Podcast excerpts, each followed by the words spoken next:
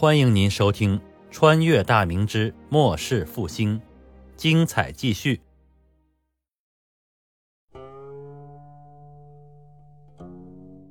崇祯一行回到京师时已是四时左右。洛阳性在宫门外拜别皇帝后，回了署衙，抓紧落实锦衣卫的整改方略去了。崇祯还是回到了武英殿。王承恩搀扶着皇帝下了马车，李二喜匆匆赶了过来，跪下禀道：“王爷，自昨日起，温阁老等一众阁臣几次请见，奴婢特请圣断。”崇祯起身向殿内行去，边走边思忖：自己这个冒牌崇祯来到大明已经数日，之所以一直没有见文臣，主要是因为对历史上崇祯时期的阁臣心有厌恶。这些人绝大部分根本不具备阁臣的能力。都是某某党某派势力的代言人，内斗起来个个精明无比，让其治国理政却是束手无策。所以崇祯根本不想鸟他们。这个时期只有首辅温体仁勉强够用，并不是温体仁的才能够用，而是因为他够听话。温体仁执政期间得罪了太多的朝臣，生怕如果有一天免职会遭到严厉的报复，没办法，只能紧紧地抱着皇帝这根粗大腿。也学会了善于揣测上意，从来不坚持自己的立场。一旦察觉到皇帝的意见与自己相左时，他会立马改变原有的打算。他虽然喜欢揣测上意，但并不是一个会甜言蜜语欺骗皇帝的人。早年做会试主官，温体仁曾经录取了前阁老王希爵的儿子王恒，但王恒却评价他言俏冷峻，人不可亲，可见他的性格属于不合群的那种。他的缺点就是对于军事、财政大事一窍不通，只擅长处理内政事务。表面上是个孤臣，但内地里也拉拢朝臣。但因为性格的原因，没有几个人敢跟他做盟友。但温体仁还有一个最大的优点，就是清廉谨慎。平日里下朝回家后便紧闭大门，不见外客，就是想贿赂也进不了他的家门。这是因为他知道，想抓他小辫子的政敌太多了。所以根本不敢给政敌留下任何的证据。来到殿内预案后坐定，崇祯吩咐道：“传旨，准阁臣觐见。”李二喜领旨疾步而去。内阁的办公地点离武英殿不远。崇祯一杯茶还没有喝完，李二喜在外面通禀道：“启禀圣上，阁臣温体仁等请见。”话音一落，几个身穿绯红色官袍、年龄不一的大臣迈入殿内。然后齐齐跪倒，高声参见。臣温体仁、王应雄、张志发、郑一伟叩见陛下。崇祯温声说道：“免礼吧，诸位阁老平身，卿等有事奏来。”众人互相看了一眼，皆把目光投向了站在前面的温体仁。这位内阁首辅出列奏道：“啊，启禀圣上。”前番刘贼犯凤阳，焚毁皇陵，天下震动。今之要务就是派人代替圣上前往凤阳，祭告皇陵，以安天下之心呐。好，准奏。卿亦属何人呢？啊，可以驸马都尉王炳，太康伯张国际为师。好，就以卿之奏为准。卿可奏对完毕后回内阁拟旨，交于王承恩加盖玉印施行。温体仁又是躬身领命。卿等还有何事啊？还是文体人出列回禀道：“啊，今有吏部尚书王永光致仕，凤阳巡抚巡案出缺，请问陛下亦属何人呢？”崇祯沉思起来，吏部尚书位置极为重要。虽然不能入阁，但权柄并不下于阁老。以前的尚书王永光老迈昏聩，崇祯下令将其解职，尚未任命新的尚书，就被崇祯夺魄而入。至于凤阳巡抚及巡按，崇祯的脑海中出现了人选。吏部天官一职，事关重大，朕还要仔细考虑。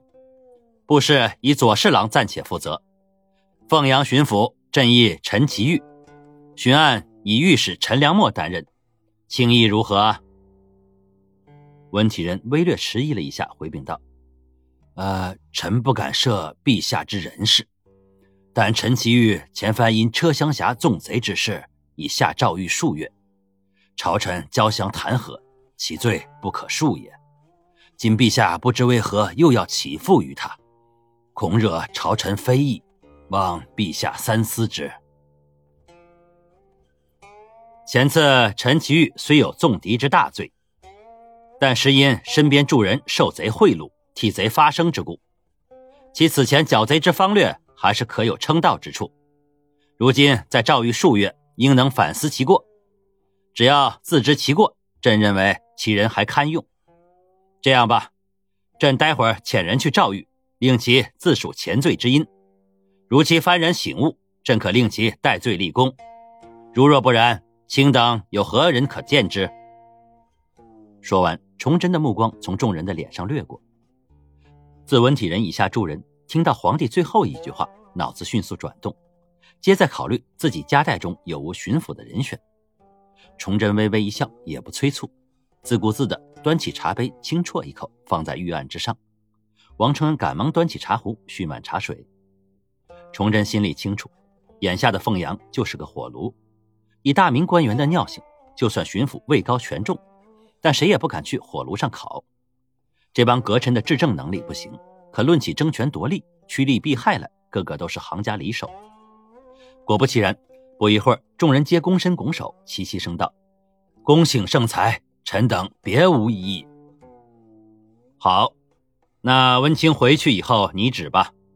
还有一事，前番陕西巡抚李应期弹劾陕西巡抚甘学阔为敌怯战，归缩于西安不出之事，着免去甘学阔巡抚一职，贬为平民。陕西巡抚人选，卿等可见之。朕乏了，内政注事以温清为主，你等退下吧。崇祯挥了挥手，他实在不愿与这些废柴打交道。历史已经证明，这些如木像泥胎般的文臣，从来没有给崇祯皇帝出过一个有利军国大事的好主意。自己既然已经来到大明，重生为帝，一切还是要靠自己。目前这帮人根本指望不上，将来自己如果能够力挽狂澜，平定内外。有些人的才能倒是可以一用。众人面面相觑。以前的皇帝可是非常勤勉，平台召对甚是频繁。虽然自己对政事并无多少建树，但经常面见圣驾，还是很让朝臣羡慕。毕竟，如果不是重臣，很难得见天颜。只有在大朝之时，方能够远远的看皇帝一眼。可是自从凤阳皇陵被焚毁后，皇帝先是避而不见祝臣公，好容易见到。还未就国事发表一番慷慨激昂的废话，好引起皇帝的注意，就被下了逐客令。虽然个人心存疑虑，但圣上既已感人，主人只得行礼后退出大殿，回了内阁。陕西是流寇的起家之地，虽然在洪承畴的大力绞杀下逃往了河南湖广，但陕西境内还是有小股流寇不断的出没，攻击县城，侵犯城镇。这样的情况下。当地的官府根本无法组织正常的生产活动，陕西巡抚必须要有一位强势的人物来镇住场面，不能够使小寇变巨寇。只有局势稳定住之后，百姓有了安全感，才会恢复正常的生产生活秩序，才会不让流民继续扩大化。流民少了，贼寇就成了无源之水、无本之木。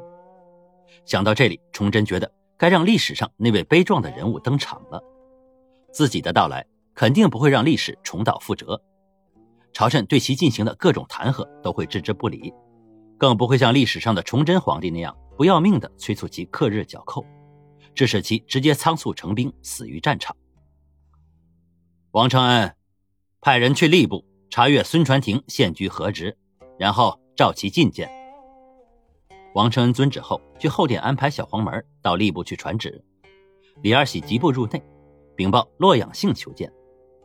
片刻之后，洛阳性急急进殿参拜后奏道：“啊，陛下，现已查明，门头沟霸占探矿致死人命者，乃是诚意伯府所为，并查得其侵占百姓良田、强抢妇女、非法夺取良民经营之店铺等不法之事若干，请陛下定夺。具体细节可有查清楚？啊，据已查明，被致死者家属。”曾去顺天府告状，在顺天府被程义伯动用关系逼迫，最后不了了之了。那他府上这几年有几条人命？啊，人命三条，致残者两人。那为何不见御史弹劾？啊，程义伯、刘孔昭与左都御史闵红学交好。哦，朕知道了。你把收集的证据想办法让左迁都御史李邦华知悉，你去安排吧。罗养性领旨后匆匆离去。这时，王承恩也回到了皇帝身边。崇祯开口问道：“现下永卫营何人提督啊？”禀皇爷，曹化淳曹公公现提督永卫营，刘元斌、卢九德为监视太监。永卫营既有官兵六千余人，皆是京城里挑选出来的。以供拱卫皇宫之用。那你去通传一声，用过午膳之后，朕要去永卫营巡视，不要大张旗鼓，和去黄庄一样就好。崇祯觉得应该去看一下直属皇帝的军队是个什么样子。您刚才听到的是长篇历史穿越小说《崇祯八年末世复兴》，感谢您的收听，喜欢的话别忘了订阅、分享、关注、评论，支持一下主播，谢谢大家。另外，给大家推荐一本最近听到的有声书，名字叫做《魔法学徒》，是由有声的白菜强播讲的经典魔法奇幻免费多播小说，魔法奇幻类的网络小说鼻祖，剧情很有意思，对魔法奇幻文感兴趣的小伙伴可以去听听。